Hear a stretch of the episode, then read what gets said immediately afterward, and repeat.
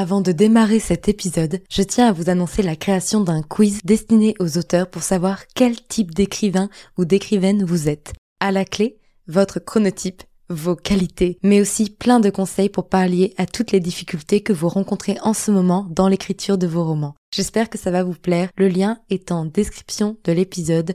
Sur ce, je vous souhaite une très belle écoute. Hey, bonjour et bienvenue dans ce nouvel épisode de podcast.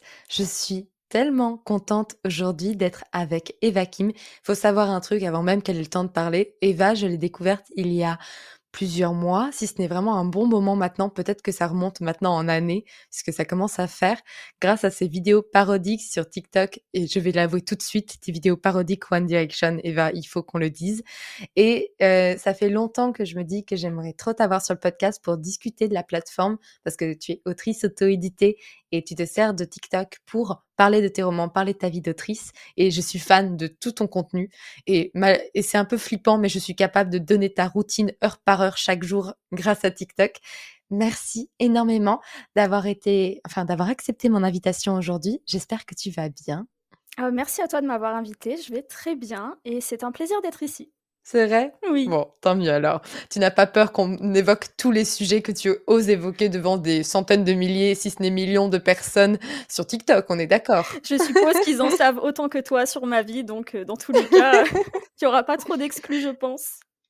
Ok, bon bah parfait. Alors, de toute façon, aujourd'hui, on est surtout là pour parler euh, un peu de stratégie de contenu aussi, parce que je pense que tu as beaucoup, beaucoup de choses à dire sur le sujet. Mais avant tout, est-ce que tu pourrais te présenter? Je t'ai rapidement présenté dans cette introduction, mais je pense que tu le feras encore mieux que moi pour toutes les personnes qui ne te connaîtraient pas encore. Ah là là, les présentations, quelle phobie. Ah, je euh, sais, c'est la pire question, mais on commence comme ça. Et après, toutes les autres questions paraissent beaucoup mieux. Tu m'étonnes. Euh, donc moi, euh, c'est Eva Kim, sous mon pseudonyme. J'ai 25 ans. Et euh, alors, aucun rapport avec mon activité actuelle, enfin si un petit peu par rapport à TikTok, mais moi j'ai fait des études d'école de commerce. Et un beau jour, juste après avoir terminé mes études, je me suis réveillée et je me suis dit que je ne voulais pas du tout faire du commerce. Et donc, ça fait maintenant un an que j'ai pris la décision de partir en Corée du Sud et ça fait à peu près six mois que j'y suis. Et je passe ma vie à écrire mes petits bouquins à l'autre bout du monde. Ok, je pense que déjà, rien que avec ça, on, peut parler de, ça. Et tu as choisi de t'expatrier, t'exporter, c'est pas mal aussi, de t'expatrier en Corée du Sud pour vivre ton rêve, comme tu le dis. Comment t'en arrives à ce choix? Parce que c'est pas rien de enfin, tu viens de finir une école de commerce qui veut aussi dire dette d'école de commerce, qui est quand même assez élevée. Faut, on va pas se mentir et on va être transparent là-dessus. Et euh, toi, tu te dis, je vais aller à l'autre bout du monde, dans un pays qui est pas connu pour être aussi euh, bon marché dans, dans, dans sa façon de vivre et tout, pour aller écrire mes romans. C'était quoi le, le, raisonnement et qu'est-ce qui t'a poussé à faire ce choix en fait au départ? Alors, euh, il faut savoir que moi, j'ai toujours été très littéraire mais au plus profond de moi. C'est-à-dire que quand j'étais au lycée, je rêvais de faire L et ensuite de faire lettres modernes, etc. Il s'est avéré que je n'étais pas une très bonne euh, élève, donc on m'a refusé euh, ce passage en L et j'ai terminé un peu par défaut en STMG. Et à partir de ce moment-là, j'ai accepté le jeu de l'école, c'est-à-dire que j'ai accepté de devoir être bonne élève pour avoir ce que je voulais. Le problème, entre guillemets, c'est que j'ai tellement été bonne élève on m'a envoyé vers le chemin le plus logique quand tu es bon élève, c'est-à-dire année de prépa et ensuite école de commerce. Parce que l'STMG, c'est le monde de l'entreprise, marketing ou finance, voilà, tu fais ton choix ensuite. Et je me suis un peu enfermée dans ce rôle de la bonne élève parce que malheureusement, une fois que tu l'as, tu es obligé de t'y tenir parce que c'est ce qu'on attend de toi. Et donc, j'ai un peu pris le, schéma classique et je me suis un peu enfermée dans l'idée que dans tous les cas, je ferais du marketing et, puis c'est tout, et, parce que c'est ce que ça marche et c'est ce qui va me permettre de rembourser mon prêt aussi. Parce qu'effectivement, j'ai fait un prêt étudiant pour rentrer en école de commerce qui est très, très élevé.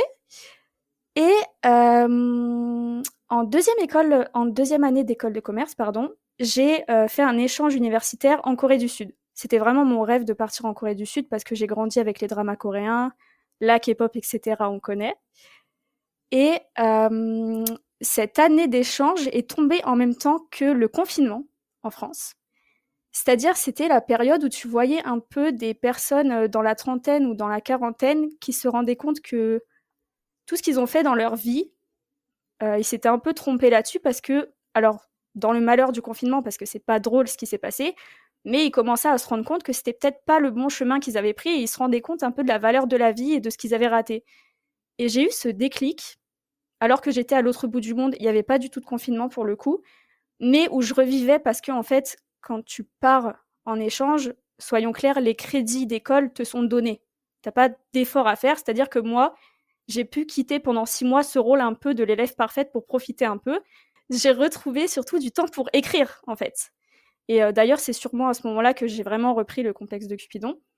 Et j'avais du coup ces deux parallèles. Ce, moment où je recommence à, à comprendre ce que je veux et à retrouver du temps pour moi pour, et à retrouver l'écriture, en fait parce que pendant les années préparatoires qui avaient précédé ces années d'école de commerce, euh, j'ai pas eu le temps. Enfin, les années préparatoires, c'est c'est hyper compétitif. C'est la mort. C'est la mort. Euh, donc j'avais ça d'un côté et de l'autre côté, euh, je commençais un peu à m'intéresser à TikTok et tout. Et tu voyais tout ça en fait sur les réseaux défiler et, je me suis dit, j'ai pris ce chemin-là je ne veux pas me rendre compte que je suis passée à côté de ce que je voulais à 30 ou 40 ans, tu vois, un petit peu. Et donc, euh, je pense que ça a commencé, euh, cette idée a commencé à faire son petit chemin à partir de ce moment-là. Ce qui fait qu'en dernière année d'école, donc c'était la troisième, quand je suis revenue en France pour faire mon alternance, j'ai pris le contre-pied de, mon, année d'école. En fait, moi, j'étais euh, sur un cursus marketing, marketing digital, et je me suis dit, bah moi, mon alternance, je veux la faire en maison d'édition je veux retrouver ça euh, parce que c'est ça qui me passionne et je sens que de toute façon, ça finit toujours par me rattraper. Donc euh, voilà. Il fallait au moins que je découvre ça et que je, fasse, je prenne cette décision. J'ai été prise en maison d'édition. Du côté un peu marketing, mais en fait, je travaillais H24 avec des éditrices et en fait, mes missions étaient vachement édito. Et je me suis dit, c'est super cool, mais c'est pas encore ce que je veux. Ça m'a un peu mis un nouveau coup, tu vois, parce que je me suis rendu compte que c'était très bien et j'ai appris vraiment beaucoup, beaucoup de choses qui m'a beaucoup aidé ensuite pour l'auto-édition. Mais j'avais l'impression de pas encore être du bon côté du marché. Et que de toute façon, bah, c'était encore l'écriture qui me rattrapait, tu vois. Et euh, du coup, euh, nouveau coup un petit peu parce que je me suis dit, oh là là, mais je, suis endettée, mais qu'est-ce que je vais faire si, je ne trouve pas? Et vraiment, j'avais cette idée que je ne voulais pas me mettre dans une case avec laquelle je n'étais pas d'accord. C'était hors de question pour moi d'aller travailler dans une start-up ou dans un grand groupe alors que je savais que je serais malheureuse dans les bureaux. Et pareil, maison d'édition, ça m'avait pas trop convaincue non plus. Donc je me suis dit, bah tu, tu as des économies. Ok, tu as un prêt, mais tu dois pas le rembourser tout de suite. Et en plus, tu as des économies. Tu as la chance d'en avoir. Donc, tu te donnes un an pour savoir ce que tu veux faire de ta vie. Et tu, en fait, le complexe de Cupidon était très très bien avancé, donc je me suis dit, euh, je vais le sortir en France, et ensuite je pars, et je me donne un an pour écrire et pour savoir un peu ce que je veux faire. Et euh, bah, c'est ce que j'ai fait. C'est pour ça que j'en suis là aujourd'hui, en fait. C'est hyper, euh, hyper inspirant. Il y a plein de choses que je comprends là-dessus. J'ai fait aussi un échange universitaire, et c'est vrai que ça, ça casse un peu le rythme de 17, 17 euh, ans d'années à l'école où on nous dit qu'il faut être sage et tout ça. Là, en échange universitaire, euh, que tu fasses euh, quelque chose ou non, les gens s'en fichent. Donc, ça permet vraiment de, se découvrir soi-même. Et, effectivement, c'est avec le Covid. Tu rencontres tellement de personnes d'endroits différents, etc., que tu te dis, mais en fait, le schéma que j'ai suivi, c'est pas du tout le seul qui existe. Donc, oui. C'est clair. Donc c'est vrai que ça, ça résonne beaucoup et je comprends totalement. Est-ce que c'était pas un peu flippant quand même de se dire, OK, un an devant soi, dans un pays où tu parles pas la langue, même si tu y étais déjà allé une première fois? Alors là, aujourd'hui, tu es dans un logement plus sympa, mais tu étais dans un Goshiwan pendant quelques mois où, euh, bah, euh, pour ceux qui savent pas ce que c'est, c'est des appartements extrêmement petits. Ce serait pas légal en France, voilà, par exemple. Euh, très insalubre aussi, malheureusement. Et ok, c'était pas un peu. Enfin, j'essaye de m'imaginer beaucoup d'un coup. c'était beaucoup d'un coup la première fois quand j'ai fait l'échange universitaire. L'avantage de l'échange, c'est que j'étais tout le temps dehors avec d'autres étudiants, donc le Go Shiwon, ça me dérangeait pas. Mais effectivement, quand je suis revenue cette année, Euh, alors en plus, je suis tombée dans, c'était pas le même propriétaire. Je suis retournée au même endroit, mais c'était pas le même propriétaire. Et pour le coup, il faisait vraiment insalubre le Goshiwan. Et comme là, je suis dans une démarche où pour le coup, je passe beaucoup plus de temps à l'intérieur parce que bah, je suis là pour écrire et il faut le faire. Euh, ça a été beaucoup d'un coup parce qu'il y a eu ça et le fait que j'étais pas venue en tant qu'étudiante. Donc tu rencontres difficilement de nouvelles personnes par rapport à la fois d'avant. Et, euh, et ouais, c'était beaucoup plus sérieux que ma première venue en Corée du Sud parce que bah, j'ai un an et c'est tout quoi. Je sais que tu passes pas mal de temps dans les cafés d'ailleurs. À chose incroyable, en Corée du Sud, les cafés sont ouverts 24 heures sur 24. Ah oui, c'est pas pour rien que je suis en Corée du Sud effectivement, parce que moi, mais j'ai euh, une hygiène de vie euh, déplorable et euh, donc je peux être en train d'écrire à 2 heures du mat dans un café vide, ça me dérange pas du tout. D'ailleurs, tu l'as un petit peu évoqué, je pense que c'est le bon moment d'en parler. Deuxième pire question de tout l'épisode de podcast, tu m'en voudras pas. Est-ce que tu veux bien nous parler un petit peu du complexe de Cupidon? Ah Comme ça, les gens savent de quoi on va parler pour le reste. Ouais, pitcher, je sais, je suis ah, désolée, c'est vraiment les pires questions. Alors, euh, donc le complexe de Cupidon, oui, c'est une histoire que j'avais commencé à publier sur Wattpad. Et euh, il a eu euh, la chance de se faire remarquer par Wattpad, donc il a été mis en avant sur la page d'accueil. Et c'est là qu'il a commencé un peu à avoir plus de visibilité sur le site. Et euh, donc moi, quand j'ai travaillé en maison d'édition, je savais d'avance qu'il ne rentrerait pas dans une ligne éditoriale très très précise qu'on voit en ce moment euh, dans les maisons d'édition. Et euh, c'est à ce moment-là aussi que j'ai entendu parler de l'auto-édition. Moi, j'avais beaucoup d'a priori là-dessus, parce que je j'en comprenais pas les facettes, je pense. Mais j'ai fini par comprendre que c'était sûrement le moyen d'en faire ce que je voulais sans qu'on vienne un peu toucher partout derrière. c'est pas du tout ce que je voulais. Donc j'ai décidé de le sortir en auto-édition. Et donc le complexe de Cupidon, c'est euh, une histoire d'amour contemporaine, euh, majoritairement contemporaine sur la première moitié du livre, mais ensuite c'est un petit côté euh, fantastique qui commence à se détacher. Et c'est une histoire d'amour entre Charlie, une jeune femme très très malheureuse en amour, il lui arrive toujours des galères, etc. Et son voisin de palier, qui lui est directeur directeur d'une agence matrimoniale euh, complètement, enfin, qui a des pratiques complètement illégales et le mec, il est totalement tordu et prétentieux. Et en fait, ils vont se retrouver à faire un partenariat parce que Charlie, elle, euh, elle a ouvert son entreprise de wedding planning euh, qui ne marche pas du tout.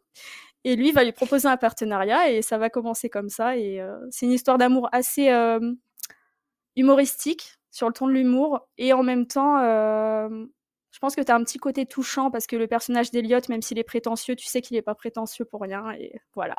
Comment ça s'est passé le lancement en auto-édition? Genre, tu as, tu l'as lancé en France, tu pars sur euh, en Corée. D'ailleurs, ça, on est à peu près à quelle année là? On se retrouve où? En quelle période d'année? J'ai sorti Cupidon en février, je suis partie direct en mars après, juste après. Donc, ça faisait déjà un moment que tu étais sur TikTok puisque j'ai remonté ton fil TikTok. Ah oui, et oui, oui. Euh, et tu l'as créé en mai 2022. Ah, bah voilà, j'ai la réponse. euh, ouais, ça fait. Euh... Bah ouais, ça fait plus d'un an là. Ouais. Oui, oui, ça va faire un an et demi, presque deux. Bravo. Ça passe vite. Oui. Dis-moi justement, euh, est-ce que là déjà, première expérience, ça fait en mars du coup 2022, si c'est sorti en février 2022, ça fait neuf mois. Est-ce que pour l'instant, tu sens qu'il y a une possibilité d'être autrice indépendante en Corée du Sud? Moi, pour l'instant, je vis pas de l'écriture, je vis des réseaux sociaux. Mais euh, effectivement, je me suis rendu compte que l'auto-édition te permettait d'avoir déjà des revenus réguliers. Parce que tu, quand tu es avec KDP sur Amazon, en fait, tu es rémunéré tous les mois. Tu reçois tes royalties tous les mois. Et c'est vrai que tu gagnes beaucoup plus parce que c'est toi qui choisis, en fait, euh, combien tu, tires euh, par exemplaire vendu. Donc c'est vrai que je suis assez étonnée euh, du fait que Cupidon me rapporte et surtout il me rapporte sur sur la longueur en fait, parce que euh, j'ai beau euh, oui du coup ça fait plusieurs plusieurs mois et en fait il continue vraiment les, ventes ne baissent pas en fait. Et ça me rassure assez parce que moi mon but c'était effectivement de commencer à avoir des revenus de mon écriture et c'est le cas. Mais l'auto-édition, ça reste quand même une aventure assez solitaire et qui te demande vraiment beaucoup d'énergie parce qu'en fait, tu, fais tout toi-même de A à Z. Bon, moi, je paye ma graphiste et je paye une correctrice, mais par contre, toutes les étapes, c'est toi qui dois les faire. Et, et en fait, quand tu veux sortir un livre un certain mois, en fait, il faut que tu vois vraiment beaucoup à l'avance pour déclencher le truc. Et c'est vrai que c'est quelque chose qui qui en fait, je me rends compte, va me fatiguer si je fais ça pour tous mes livres. Donc, euh, je pense que pour moi, ce qui me conviendrait le mieux, c'est d'être auteur hybride, en fait. Bien sûr. Ok. C'est intéressant d'un point de vue financier. En plus, quand tu, comme tu vis à l'étranger, c'est pas les mêmes coûts et tout. Mais justement, par rapport à ce que tu viens de dire, tu disais que tu vis majoritairement des réseaux sociaux. Est-ce que c'est grâce au programme partenaire TikTok? Ouais, c'est ouais, je oui, euh, mes revenus principaux, je dirais, c'est euh, la bêta de TikTok. Ensuite, j'ai mon livre et ensuite, bien sûr, bah, des fois, j'ai des partenariats, donc euh, on te paye pour parler de webtoon, de produits, etc. Tiens, peut-être pour les gens qui savent pas du tout comment ça marche, est-ce que tu pourrais expliquer un petit peu comment marche la bêta et je pense que sur TikTok, donc c'est-à-dire la rémunération TikTok, parce que je pense qu'il y a beaucoup de gens pour qui c'est extrêmement flou. Ouais, alors moi je suis arrivée sur TikTok au bon moment, on va dire, parce que quand j'ai commencé à grossir, euh, c'est à ce moment-là qu'ils ont euh, ouvert la bêta. Euh, la bêta, c'est un programme qui existe depuis moins d'un an. Oh, si ça fait un an là, ouais, sur TikTok. Et en fait, il s'agit de faire des vidéos de minimum une minute. Et en fait, ces vidéos rentrent dans ce qu'on appelle le programme bêta de TikTok. Et tu es rémunéré en fonction du nombre de vues que ta vidéo fait et de la qualité des vues, c'est-à-dire euh, la durée euh, sur laquelle va rester, par exemple, euh, la personne qui regarde ta vidéo. Et en fonction de ça, tu as tout un tas de paramètres qui vont définir combien vaut une vue sur ta vidéo et tu es rémunéré par rapport à ça. Bon, parfait. Merci beaucoup. Je pense que ce sera beaucoup plus clair pour toutes les personnes qui suivent. Et c'est à partir d'un certain nombre de vues et d'un certain nombre d'abonnés que tu peux t'inscrire au programme, il me semble. Oui, tu peux t'inscrire au programme à partir de 10 000 abonnés. Voilà. Ok, au moins ce sera clair et ce sera placé pour toutes les personnes. On peut peut-être d'ailleurs, je pense, switcher sur le sujet de TikTok parce qu'il y a énormément de choses à dire. Tu t'es lancé du coup en, mai 2022, notamment au départ toutes tes vidéos euh, pour parler de romance. Est-ce que le but, même en mai 2022 à ce moment-là, c'était déjà de te créer une communauté de potentiels lecteurs ou euh, au départ c'était juste pour le kiff? C'était totalement le but. Euh, à cette époque-là, j'étais encore en alternance et je savais que j'allais sortir le complexe de Cupidon en auto-édition et je savais que l'auto-édition c'était très compliqué parce qu'il faut communiquer. Tu es, tu es tout seul, t'es pas diffusé en librairie, etc. Donc je me suis dit, euh, je vois qu'il se passe un truc avec TikTok et, je, commençais à consommer en fait. Et j'ai commencé à découvrir BookTok, etc. Et je me suis dit, si je veux vendre mon livre, il faut que je sois là à ce moment-là. Et euh, c'est dans cette optique que j'ai ouvert mon compte TikTok et que j'ai commencé à m'amuser un petit peu là-dessus. Et en fait, il s'est avéré que ah, ça a marché beaucoup plus que ce que je pensais. Donc l'objectif a totalement changé parce qu'aujourd'hui, je, je, suis sur TikTok parce que je, m'amuse et que, que je crée du contenu indépendamment de mon livre, en fait. Donc euh, oui, c'était l'objectif premier, mais en fait, ça a totalement euh, changé en cours de route. Et d'ailleurs, fait très intéressant, j'espère que les gens qui m'écoutent écoutent attentivement. Tu t'es lancée en parlant de romance, mais en tant que lectrice et non pas en tant qu'autrice. Ouais, je me suis lancée. Alors, je me suis lancée sur TikTok, mais dans une niche qui, je pense, n'existait pas encore du côté français. C'était euh, les parodies Wattpad.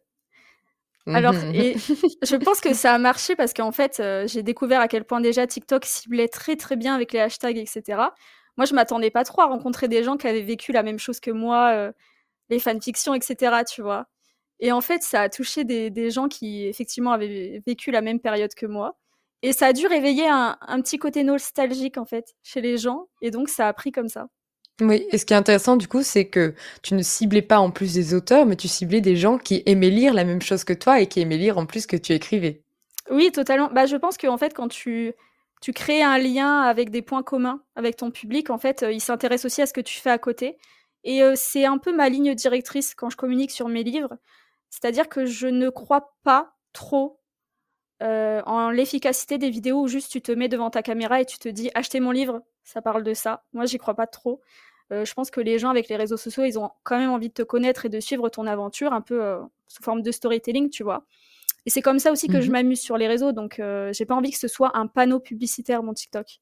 Donc, je pense que c'est pour ça, en fait, que ça marche. Bah, personnellement, je, je, comme je l'ai dit au début du, du podcast, j'étais tombée sur toi grâce aux parodies.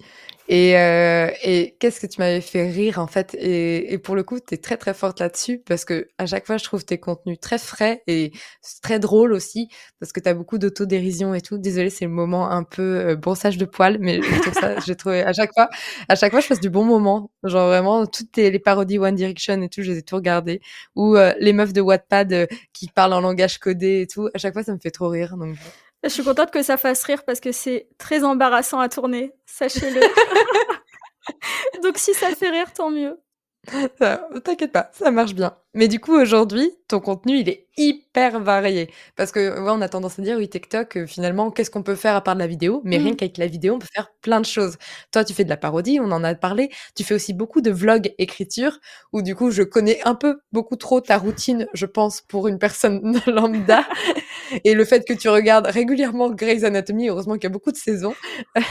Tes lectures un peu étranges et what the fuck en ce moment j'ai pas mal vu, ou euh, encore euh, ta vie en Corée du Sud, où tu expliques voilà euh, comment tu vis, quels sont les prix, comment tu, on se déplace, comment on mange. Est-ce que ce sont des choses qui font partie encore une fois d'une stratégie précise de contenu? Où tu te dis ok cette semaine ou ce mois-ci il faut que je fasse tel type de contenu, il faut que je varie comme ça, ou alors tu publies plutôt à l'instinct et ce que toi tu as envie de faire en, en, dans le moment en fait? Au début, quand j'ai ouvert le compte TikTok, je pense que j'avais encore cet esprit de stratégie parce qu'en plus, moi, j'ai fait du, marketing digital et je me suis beaucoup amusée à comprendre les données analytiques de TikTok. C'était super. j'ai beaucoup appris en fait grâce à cette plateforme et donc j'avais un petit peu ce côté stratégique quand même et où je me disais, en plus, tu pars en Corée, ça marche super bien en ce moment la Corée sur TikTok. Et en fait, quand j'ai commencé à fonctionner comme ça, je me suis ennuyée mais du tonnerre sur la plateforme, ça, ça me plaisait pas du tout parce que j'avais l'impression de devoir cocher des cases et de, faire des tâches en fait. Et c'est pour ça que maintenant, par exemple, tu vois, on, on, me demande souvent refais un vlog là et tout, j'ai trop envie de te voir écrire, ou tes parodies elles reviennent quand? Mais en fait, mon contenu il évolue avec moi et je me rends compte que j'ai envie de le faire à l'instinct, j'ai envie de faire ce que j'ai envie sur le moment. Là, par exemple, les lectures euh, complètement what the fuck, elles explosent sur le compte TikTok, alors que de base, j'avais juste, j'en avais fait une pour euh, rigoler parce que ça me faisait marrer. Et je me rends compte que ça marche et en même temps, j'aime bien. Donc, je continue. Mais je sais qu'à un moment, bah, j'aurais plus envie et je serais déjà sur autre chose, tu vois. Et d'ailleurs, est-ce que ça t'est arrivé de faire du contenu qui marchait pas, mais qui toi te plaisait et où t'as continué de le faire parce que toi tu kiffais, mais en sachant que ça marchait pas très bien? euh, je pense que les parodies, déjà, ça marchait pas de ouf au début, mais que c'est à force d'en faire qu'elles ont commencé à grossir, par exemple. Mais euh... oui, de toute façon, après, euh, je, fais le contenu qui m'inspire, en fait. Donc, si un jour ça marche pas, je, continue et puis c'est pas grave, quoi. Et en plus, il y a toujours. Euh... T'as le contenu très large public. Par exemple, les lectures What the fuck, ça touche au-delà de BookTok. Parce que ça fait rire, c'est de l'humour et c'est des histoires complètement rocambolesques mais tu as du contenu un peu plus niche qui marche moins. Et euh, c'est pas grave parce que ça touche quand même euh, les rares personnes que ça intéresse. Bien sûr. Puis quand on voit ton contenu niche qui fait quand même plusieurs dizaines de milliers de, de vues sur les plus petites vidéos, je pense que ça touche quand même du monde. Hein, je pense que je suis un peu sortie de la niche malgré moi au bout d'un moment, effectivement. D'ailleurs, est-ce que tu as remarqué s'il y a un contenu qui marche mieux que les autres? Genre où tu sais pour le coup que bah, dès que tu le postes parce que toi t'en as envie, tu T'es à peu près sûr à 100% que ça va marcher? Euh, Là, je sais qu'en ce moment, les lectures euh, What the fuck, euh, c'est sûr que ça explose en ce moment. Il y a les vlogs d'écriture parce que, alors j'en poste moins souvent parce qu'en ce moment j'ai pas trop le temps et en fait quand t'as une caméra devant toi, mine de rien, t'es un peu moins concentré sur ce que tu fais, donc des fois j'ai envie de souffler. Mais par exemple, le prochain vlog d'écriture, comme ça fait un moment, je sais très bien que les gens vont s'arrêter en fait. Mmh. D'ailleurs, quand tu le filmes, en fait, tu te filmes un peu toute la journée et tu fais le montage le soir et après tu fais tes commentaires. C'est un peu ça, quoi. Oui, c'est ça. Enfin, le soir. Le lendemain matin, du coup, vu que tu fais régulièrement des nuits blanches dans tes vlogs d'écriture. Effectivement. Je dors avant et ensuite je monte. Dis-moi, justement, par rapport à tout le contenu que tu crées, où tu montres quand même beaucoup de choses de toi. Euh, comment tu parviens à maintenir euh, l'authenticité et ta personnalité dans ce travail-là, tout en ayant le côté, bon, il faut se protéger aussi et il faut garder euh, le côté privé? C'est un équilibre qui est pas facile à trouver, je pense, pour beaucoup. Et il y a des gens qui savent pas se montrer, il y a des gens qui mmh. montrent trop et qui après le regrettent. Toi, comment tu essayes de gérer ça?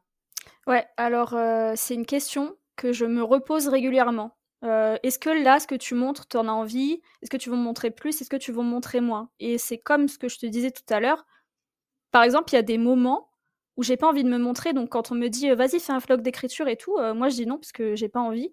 Et heureusement, je pense que j'ai cette réflexion là parce que c'est vrai que sur les réseaux, tu vois des personnes qui parfois en montrent trop et qui ensuite regrettent. Moi, j'ai envie de maintenir un certain équilibre. Et euh, par exemple, je sais que les vidéos où je mange ou ce genre de choses, ça m'intéresse pas du tout, alors qu'en Corée du Sud, ça marche très très bien. Et euh, je... Alors ça peut paraître un peu idiot, je vais dire, mais je me renseigne beaucoup sur ce qui se passe au niveau de la télé-réalité, des réseaux sociaux, des influenceurs. Et en fait, tu apprends beaucoup des erreurs des autres et de ce qui se passe en ce moment dans l'actualité. Et c'est un peu ce que j'apprends et qui me fait peur par rapport aux réseaux sociaux, qui me dit euh, maintiens tes barrières et fais seulement ce que tu as envie et montre seulement ce que tu as envie. Alors que, euh, surtout en Corée du Sud, le contenu Corée du Sud, ça marche très très bien. Je sais que je pourrais gagner beaucoup d'argent en faisant des vlogs de tout et n'importe quoi, tu vois. Mais ça m'intéresse pas. Donc, euh, et je pense que c'est, en fait, je pense que c'est à partir du moment où tu commences à dépasser ce que tu as envie de faire, que tu commences à montrer trop et à penser qu'au vu et euh, aux statistiques, en fait. C'est dur hein, de pas y penser en même temps. C'est dur de pas y penser parce que, mine de rien, et je, je crois que c'est prouvé en plus par des études, les statistiques ont un très très grand effet sur ton humeur quand tu es créateur de contenu. C'est-à-dire que si tu te réveilles le lendemain matin après avoir posté une vidéo et qu'elle a complètement floppé, ça va te détruire le moral. Alors qu'au contraire, si elle a euh, buzzé, bah, tu vas être super content parce que tu, te dis, ouais, j'ai gagné plein d'abonnés, j'ai gagné plein d'argent.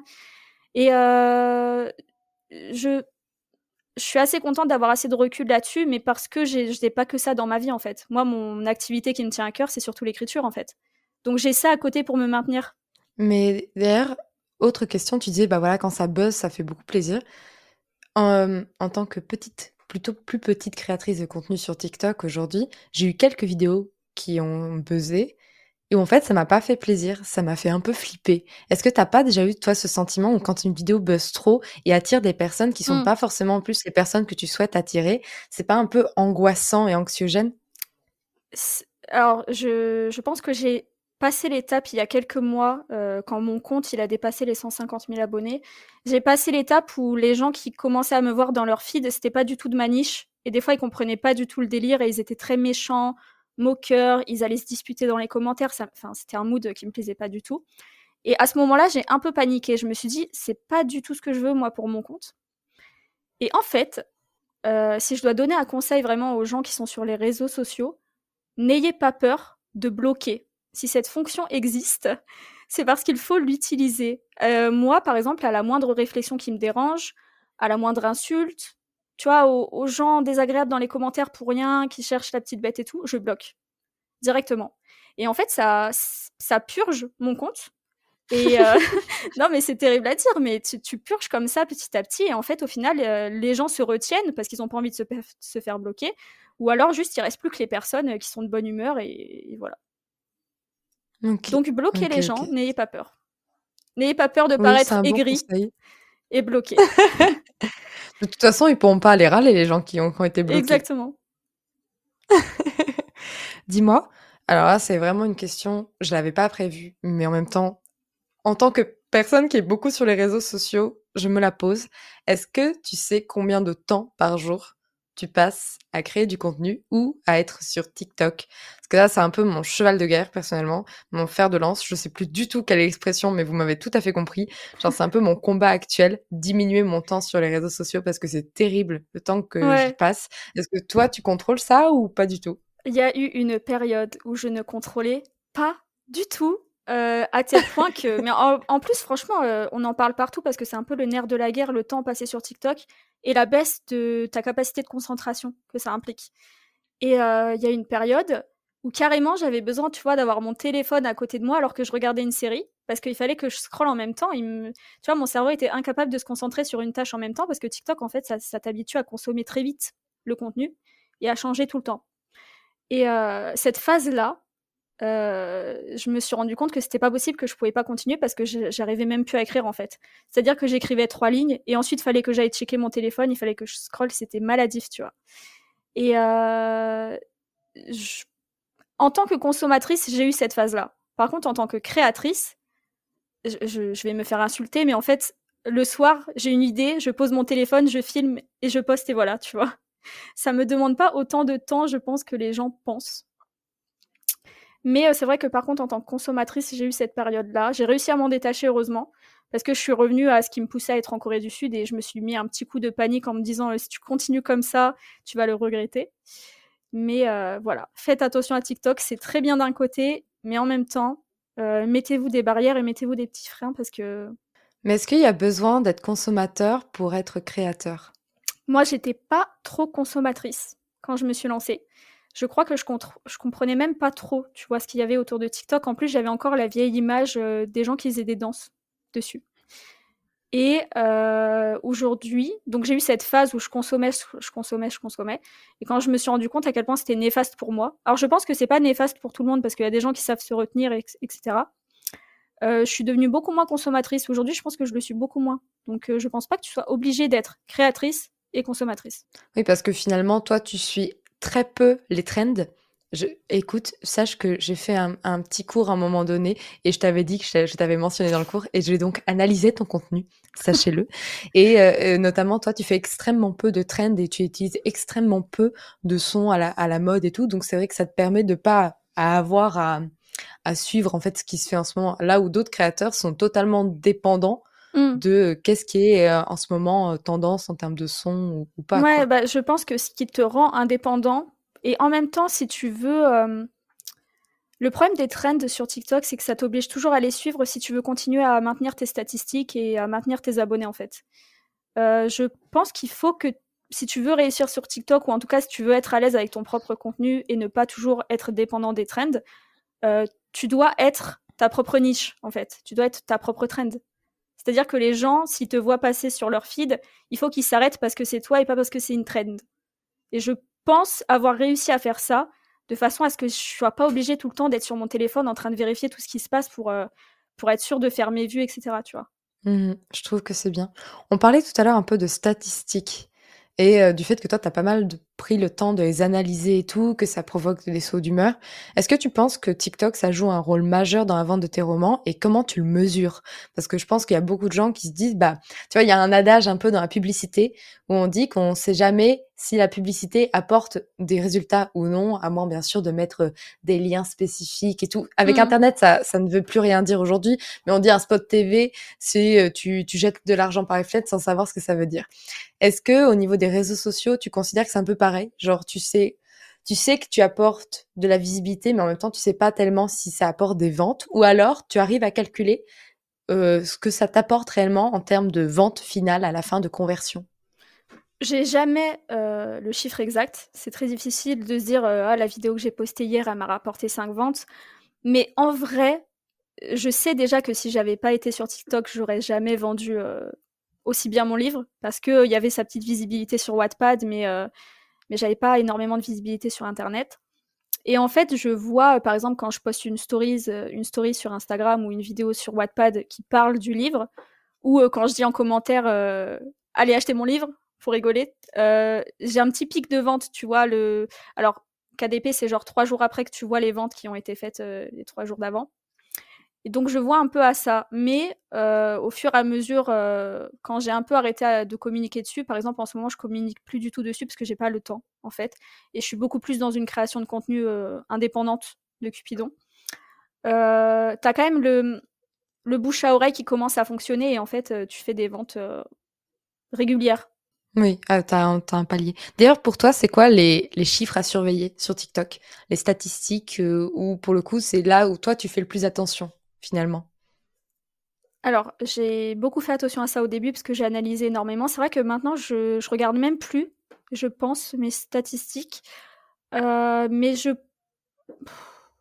Ouais, le plus important, je pense que c'est euh, combien de temps en moyenne les gens ont regardé ta vidéo? Comme ça, tu vois, en fait, si tu as accroché la personne tout de suite ou sur le long terme. Et c'est ça en fait qui va te faire grossir une communauté, une communauté pardon. C'est euh, si vraiment ce que tu racontes ça intéresse les gens. Ok, c'était la stat la plus importante pour toi. Et je pense qu'elle est effectivement pas mal du tout quand on voit que bah c'est le temps de rétention qui mmh. fait que une vidéo elle est montrée à plus de gens et tout ça. Ok, bah, j'ai une question un peu piège. Ah, excuse-moi. C'est surtout en ah non, vas-y, euh, dis-moi.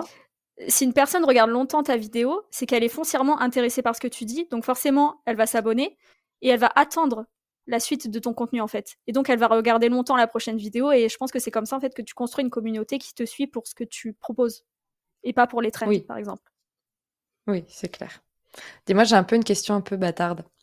Oui. Euh, si ton compte était striké demain, mmh. genre euh, supprimé, effacer la plateforme, tout ce que tu as fait, toutes tes vidéos, tout ça, ah tout supprimé et que tu devais tout recommencer à zéro. Je sais, c'est le cauchemar de tous les créateurs de contenu, mais imaginons ça arrive. Qu'est-ce que tu ferais pour recommencer à zéro? Est-ce que tu recommencerais à zéro déjà de base? Est-ce que tu redémarrerais ou pas?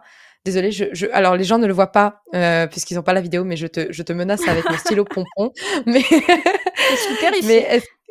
Euh, je pense que tu peux être terrifiée. Est-ce que tu redémarrerais à zéro et qu'est-ce que tu ferais pour essayer de rattraper cette perte? Parce que et en plus, voilà, quelles seraient tes stratégies ou pas tes stratégies, mais au moins euh, bah, face à quelqu'un qui lui démarre de zéro sans communauté, au moins toi, qu'est-ce que toi tu ferais à sa place entre guillemets? Alors première étape de la stratégie, je me roule en boule dans mon lit et je pleure. étape extrêmement importante. Voilà, histoire d'évacuer un petit peu. Euh, qu'est-ce que je ferais? Alors je je pense avoir la chance, d'avoir une communauté assez grosse pour, en fait, revenir et petit à petit reconstruire ma communauté parce qu'ils vont me reconnaître dans leur feed. Mais pour quelqu'un qui commencerait la stratégie TikTok a énormément changé depuis que moi je me suis inscrite, où en fait il fallait suivre les trends, il fallait mettre des hashtags etc. Aujourd'hui je j'y crois plus vraiment. tu peux faire une vidéo qui te ressemble sans avoir besoin de suivre une trend et tout. Mais si tu l'as fait avec le cœur et que vraiment ça te ressemble et que tu, touches un truc euh, du côté du public, elle peut facilement buzzer même si c'est ta première vidéo. Donc je pense que, hum, au contraire d'avoir une stratégie, je pense que maintenant sur TikTok, il faut limite ne pas avoir de stratégie prédéfinie. C'est-à-dire que tu fais ce qui te plaît et tu vois ce qui marche et tu t'accroches à ça. Et donc toi, si tu devais tout recommencer demain, c'est ce que tu ferais? Ouais, je, tu vois, je pense que je repartirai pas sur les parodies parce que ça me ressemble plus, par exemple, tu vois. Je, je ferai ce que j'ai mmh envie et, euh, et, je verrai bien. Mmh, ça me semble être un bon conseil. Dis-moi, j'ai une question des auditeurs. Tu as déjà un petit peu répondu tout à l'heure, mais en même temps, je me dis qu'elle est pour le coup importante parce que c'est vrai que pour beaucoup de personnes, c'est un vrai frein, que ce soit sur TikTok ou sur Instagram. Comment tu gères les commentaires haineux? Bon, toi, tu as dit que tu bloquais, mais aussi peut-être gérer émotionnellement est-ce que tu arrives à, prendre du recul là-dessus? Parce que des fois, il y a des commentaires qui touchent à notre travail, des fois à notre mmh. personne. Toi, comment tu gères ça? Bah, alors en plus, pour avoir publié mon premier livre, c'était une question qui se posait comment j'allais réagir à la négativité? Parce que tu peux pas plaire à tout le monde et même ce que tu écris ne peut pas plaire à tout le monde? Et c'était une grande, grande peur. Et même en me lançant sur les réseaux, on me parlait du fait que les gens, des fois, ils vont trop loin, etc. Et en fait, j'ai appris euh, juste après avoir ouvert mon compte en plus, que la colère euh, faisait baisser l'espérance de vie. C'est-à-dire que moi, je, je suis dans une position où, en fait, quand je reçois de la haine, je me dis, toi, tu vas vivre moins longtemps que moi. Donc, ça me regarde pas, en fait, ce n'est pas mon problème, c'est le tien. Et euh, c'est vrai que je suis vachement dans cette philosophie-là, en fait. Le calme est salvateur. Donc, donc ça va, aujourd'hui, quand tu reçois quelque chose qui est purement méchant et tout, tu mmh. arrives à prendre ce recul-là et à te dire, c'est le problème de la personne, c'est pas le mien. Oui, bah c'est d'autant plus facile en fait de recevoir une, critique qui n'a aucun fondement que de recevoir une critique qui a un fondement et où effectivement ça te fait prendre du recul et réfléchir à ce que tu as fait, tu vois. Donc. Euh... Ok, ok. Bon, c'est rassurant. Dis-moi, j'arrive à la dernière question du podcast, qui est un peu la question signature où euh, elle change en fonction de l'invité, mais c'est à peu près la même chose. Si tu devais donner trois conseils à un auteur ou une autrice qui aimerait se lancer sur TikTok pour augmenter sa visibilité et se créer une communauté de futurs lecteurs, que serait-il? Ah là là, attends, il faut que je réfléchisse prends ton temps, t'inquiète pas. Moi et mon pompon, on va te menacer tranquillement en attendant. Pour ceux qui se demandent, peut-être que vous l'avez déjà vu sur Instagram, c'est le stylo que j'ai reçu dans la box du dernier livre de Cassandre Lambert et c'est un pompon au bout. Il est hyper doux et je la menace avec depuis tout le début de l'épisode. Pauvre Eva. je suis forcée de tourner cet épisode par ce pompon. Oui, tout à fait. Alors, euh, premier conseil, euh, ne fais pas de ton compte TikTok un panneau publicitaire pour ton livre. Les gens n'en veulent pas et je pense que toi tu n'en veux pas non plus parce que tu vas finir par t'ennuyer. Euh, deuxième point, je, dirais commence par intéresser les gens en leur montrant ton processus d'écriture et un peu ton, ton quotidien en tant qu'auteur parce qu'en fait le métier d'auteur c'est hyper fantasmé, euh, à tort ou à raison. Et je pense que c'est un contenu qui plaît vachement, vachement aux gens. Et c'est là où les gens ils commencent à s'attacher à, ton personnage et à ce que tu fais en fait. Et euh, troisième point, euh, cherche la qualité avant la communication. C'est-à-dire que tu peux communiquer autant que tu veux sur TikTok. Si ton livre, en fait, il te plaît pas à toi et qu'en fait, il, bah, il est pas bon parce que tu t'es pas mis à fond dans l'écriture et tu t'es plutôt mis à fond dans la communication, il y a peu de chances que les gens te fassent confiance et reviennent pour ton deuxième livre donc la communication, c'est bien sur TikTok, mais c'est pas le plus important quand tu es auteur au fond. Merci énormément. Je suis tout à fait d'accord avec ça. Effectivement, la com, c'est important, mais le premier métier d'un écrivain, c'est d'écrire des romans. Bah oui. Et, je parle, mais en plus, enfin, tu vois, j'ai eu cette période où, je commençais à me perdre et où je, laissais beaucoup trop de place à TikTok au point où ça commençait à, prendre trop de place en fait sur mon écriture. J'avais plus le temps parce que je stressais. Je me disais, oh là là, qu'est-ce que je vais faire sur TikTok demain, etc. Et c'est là où j'ai été malheureuse en fait dans mon quotidien parce que je faisais pas ce que je voulais. Moi, ce que je voulais, c'était écrire avant de faire des TikTok, tu vois. Donc euh, même euh, à l'auteur, ça le sert pas du tout. Mmh. Merci énormément, Eva. Sache que je suis fan de toi genre vraiment, et que j'étais trop contente de t'avoir avec moi aujourd'hui sur le podcast pour discuter de tout ça parce que je, je crois que c'est beaucoup de questions pour beaucoup de personnes de se dire ok est-ce que je me lance, est-ce que je me lance pas, c'est un peu flippant. Je trouve que tu as un parcours euh, assez formidable et je te souhaite que du coup l'année prochaine en 2024 au bout de tes un an toi, tu sois paré, parti et que tu aies réalisé tous tes objectifs. Je vois que tu as des objectifs mensuels à chaque fois que tu mets un peu en story Instagram et tout, donc je trouve ça trop chouette. Et, euh, et du coup, je te souhaite beaucoup de bonheur. Dis-moi, est-ce que tu aurais déjà, euh, d'ailleurs, à me dire euh, un prochain projet donc, que tu aimerais évoquer ici avec nous, avec les auditeurs? Alors, qu'est-ce que je peux dire? Qu'est-ce que je peux pas dire? Il y a effectivement un projet qui est prévu en auto-édition pour mars 2024, si tout se passe bien. Mais, je dis bien mais, euh, parce qu'on ne sait pas ce qui peut se passer, euh, il y a un autre projet en édition pour 2025 dans lequel euh, je parlerai quand je, mmh. sur lequel je parlerai quand je pourrai parler. Donc possiblement, voilà, je ne sais pas encore si c'est l'édition ou l'auto-édition pour le prochain projet. Donc peut-être l'ambition de devenir autrice hybride avance à grands pas, quoi. Effectivement. On n'en dira pas plus parce que je pense que tu diras ça en temps, voulu, mais j'adore les petites exclus et je suis très contente que tu m'aies donné celle-là. Merci énormément. J'espère que tu as passé un bon moment avec nous. Oui, c'était génial. Bah, je te remercie à toi pour m'avoir invité. C'était super. Et euh, à vous qui nous écoutez, euh, n'hésitez pas du coup à aller suivre Eva Kim du coup sur les réseaux sociaux, à la fois sur Instagram et sur TikTok pour passer un bon moment et aussi pour découvrir un peu plus son travail. Et de même, si le complexe de Cupidon le pitch vous a plu, vous savez où le trouver sur Amazon et euh, Amazon KDP. Du coup, merci encore Eva. Je te souhaite une très très belle journée. Tous tes réseaux sociaux seront dans les notes de l'épisode. Et merci à vous de nous avoir écoutés. Sur ce, je vous dis écrivez bien, prenez soin de vous et à mercredi prochain pour un nouvel épisode. Salut Merci pour votre écoute. Pour soutenir le podcast, n'oubliez pas de vous abonner et n'hésitez pas à laisser une note et un commentaire sur votre plateforme d'écoute préférée.